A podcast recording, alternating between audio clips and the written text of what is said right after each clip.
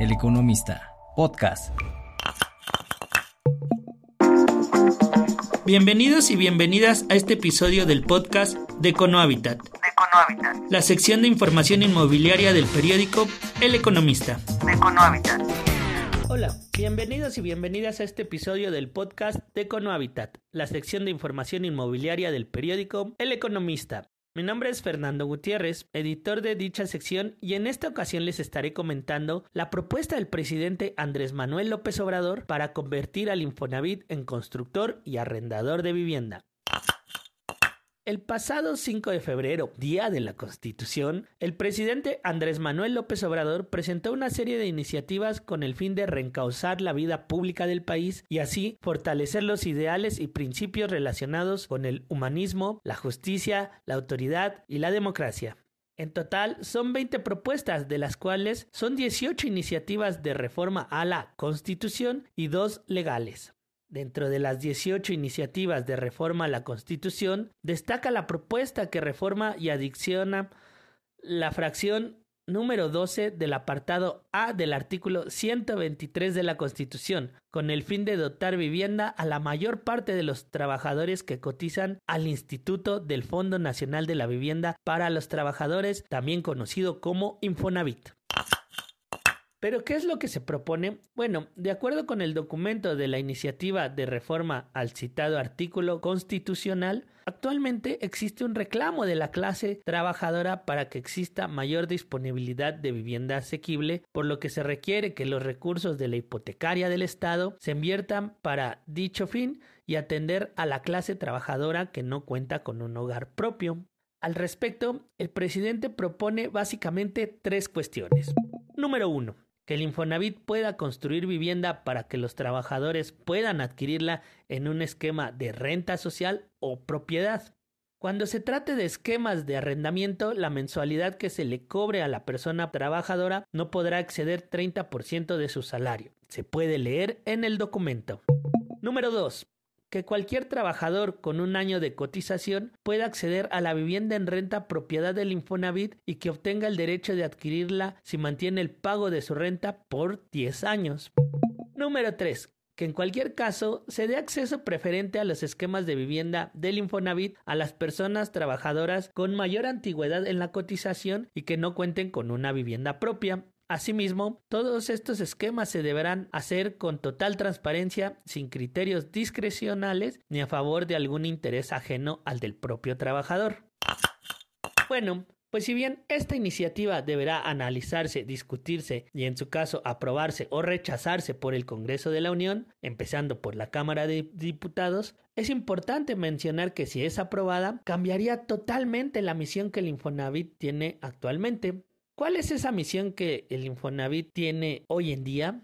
Al conformarse con las aportaciones patronales que se realizan del salario de los trabajadores, el Infonavit tiene la misión de ser la institución que brinda soluciones financieras para que las y los trabajadores derechohabientes al organismo accedan a una vivienda adecuada. Actualmente, su portafolio de soluciones financieras se compone de la compra de vivienda nueva o existente, la compra del terreno, préstamos para la autoconstrucción y financiamiento para el mejoramiento, la remodelación o ampliación de pagos de créditos hipotecarios de otras instituciones financieras como pueden ser los bancos. Es importante recordar que desde su existencia en 1972 a la fecha, el organismo ha colocado más de 12 millones de créditos y para este año prevé la colocación de cerca de 460 mil préstamos que significarían una derrama cercana a los 220 mil millones de pesos. Una cantidad realmente importante, ¿no cree? Las voces en contra de la propuesta comienzan a hacer eco en distintos espacios. Por ejemplo, hace poco, representantes de la Cámara Nacional de la Industria de Desarrollo y Promoción de Vivienda, que congrega a más de mil constructores de vivienda en el país, indicó que si Infonavit se encarga directamente de la construcción de hogares como lo hizo hasta 1992, se podría afectar el patrimonio de los trabajadores y crear un hoyo financiero dentro del instituto. A diciembre pasado, el Infonavit contaba con una cartera de crédito total por 1.4 billones de pesos y el total de sus activos superaba los 2.2 billones de pesos, lo que hace al organismo la hipotecaria más grande de México y una de las de mayor tamaño de América Latina.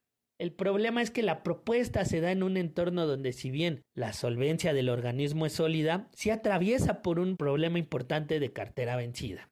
Según los datos preliminares a diciembre del año pasado, el saldo de su cartera vencida ascendió a 306.767 millones de pesos, es decir, un índice de morosidad de 17.8%, cuando este indicador, por ejemplo, en la banca comercial ronda el 3%, una diferencia importante, ¿no cree usted? Al respecto, el director general del Infonavit, Carlos Martínez Velázquez, indicó que en caso de aprobarse la iniciativa presidencial, el Infonavit ampliaría la oferta de vivienda disponible para los trabajadores y además ofrecería más opciones y flexibilidad a la hora de elegir un hogar. Asimismo, el funcionario destacó que la propuesta de convertir al Infonavit en arrendador de vivienda brindaría estabilidad y seguridad a los trabajadores en materia de vivienda. Desde mi perspectiva, esta reforma representa un paso importante hacia una mejor utilización de los recursos del fondo y sobre todo hacia el cumplimiento del derecho a una vivienda adecuada para todos los trabajadores mexicanos, destacó Martínez Velázquez. Además, agregó que se podrían generar incentivos para mejorar los esquemas de arrendamiento en el país, promoviendo la equidad y la inclusión en el acceso a la vivienda. En caso de aprobarse la iniciativa, sería el tercer movimiento normativo dentro de esta administración que tendría impacto en la operatividad de la hipotecaria del Estado, luego de que en el 2020 se reformó su marco para otorgar créditos directos y abrir su mandato para la adquisición de terrenos, como ya lo mencionamos, Asimismo, en el año pasado se impulsó otra reforma para que trabajadores independientes, trabajadoras del hogar y migrantes pudieran beneficiarse de los créditos en materia de vivienda que ofrece este organismo. Amigos, se viene una discusión muy, pero muy interesante respecto al tema y es una oportunidad para poner en la discusión pública el tema de la vivienda en México, un país donde existen más de 8 millones de personas en condiciones de rezago habitacional, es decir, que sus hogares no reúnen las condiciones mínimas para vivir decorosamente dentro de un espacio. Nos gustaría conocer su opinión al respecto, por lo que los invitamos a escribir a econohabitat.eleconomista.mx.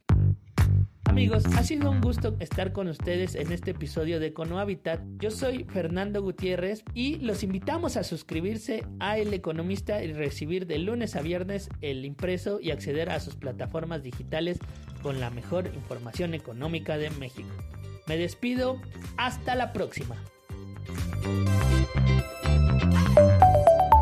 El Economista, podcast.